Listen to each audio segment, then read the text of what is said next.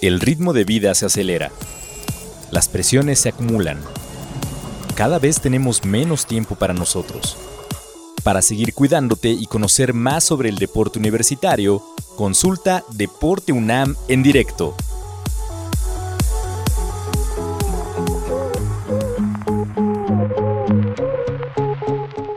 ¿Quién puede ser un líder en el equipo deportivo? ¿Por qué se da este proceso de influencia? La, semana pasada nuestros compañeros hablaron y dijeron, liderazgo es un proceso de influir, pero ¿cómo se da este mecanismo psicológico de la influencia que es muy importante dentro del liderazgo deportivo? Aquí también vamos a hacer referencia al líder como, la, como persona, pero lo vamos a enfocar desde otra manera para que quede más claro cómo se da este mecanismo de influencia y que todas las habilidades y, estrategias que ustedes implementen en, en, sus equipos deportivos realmente hayan cumplido con este proceso de influencia que es el medular en el tema del liderazgo.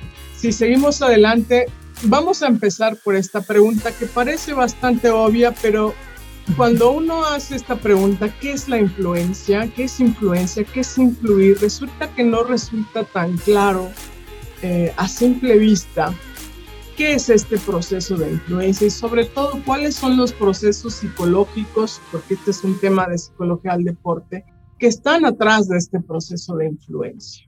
Entonces, estas son dos definiciones que uno puede encontrar cuando uno busca qué es influencia o, qué es influir. Y yo he subrayado aquí tres, poder, tres palabras, palabras claves que son importantes. Una es un poder, es decir, y esto lo verán ustedes de manera muy amplia y exhaustiva en el siguiente programa.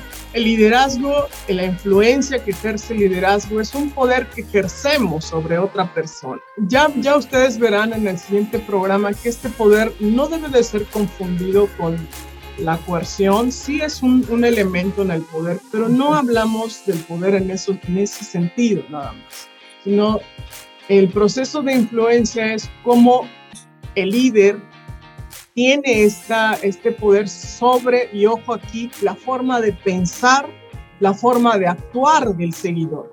En este caso, el entrenador sería su trabajo a través del de líder influir en la forma de pensar de sus deportistas o influir en la forma de actuar de los deportistas. Cuando nosotros decimos liderazgo, proceso de influencia para llevar a, nuestro equipo a conseguir los objetivos deportivos, sí, pero ¿cómo se da realmente atrás de toda esta definición? ¿Cómo se da ese mecanismo psicológico?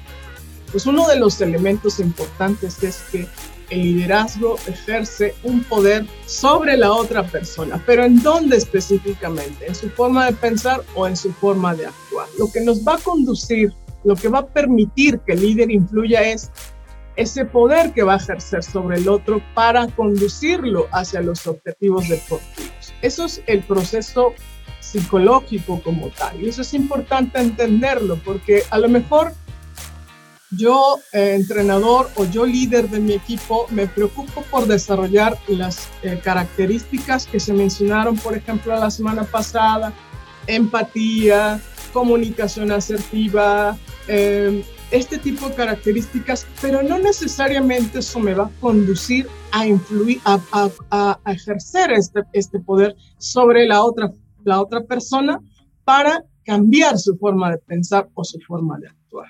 No es tan simple el proceso. Y la otra definición que vemos abajo, yo subrayo ahí la palabra cambio, porque entonces cuando el, líder está ejerciendo este poder sobre la otra persona, esperaría que su seguidor haga un proceso de cambio o entre en un proceso de cambio para que eh, esa forma de pensar o esa forma de actuar en realidad se transforme gradualmente. Este es importante entenderlo en el concepto de liderazgo, porque por sí solas las características del líder no serían suficientes para el ejercicio de este, este proceso de poder y de cambio en la otra persona.